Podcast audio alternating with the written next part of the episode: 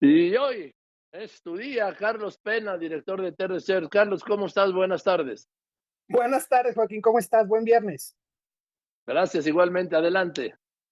Así es, mi querido Joaquín. Platiquemos rápidamente el robo de vehículos en el mes de agosto. Una mala noticia hay que dar en esta ocasión, mi querido Joaquín.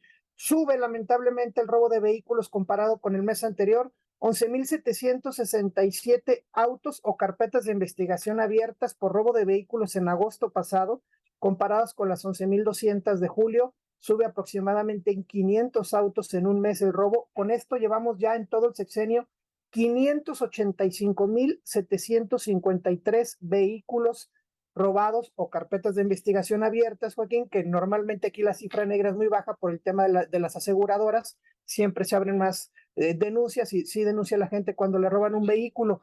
Eh, eh, un poco en el acumulado de enero a agosto, tan solo este año se llevan robados o carpetas de investigación, tan solo en este año, repito, 91.422 vehículos, tan solo de enero a agosto del 2022, 91 mil vehículos robados. Las entidades donde más están robando vehículos, claramente y por cantidad de poblaciones, Estado de México, 148 mil vehículos están robando ahí, seguido, por ejemplo, de Baja California con 45 mil, de Jalisco con 55 mil, Puebla, por ejemplo, ahí hay 37 mil carpetas de investigación.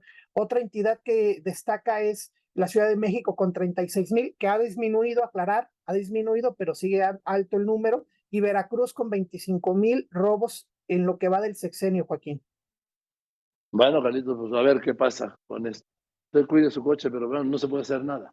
Gracias, Carlos Pena, director de T-Research, el robo de coches.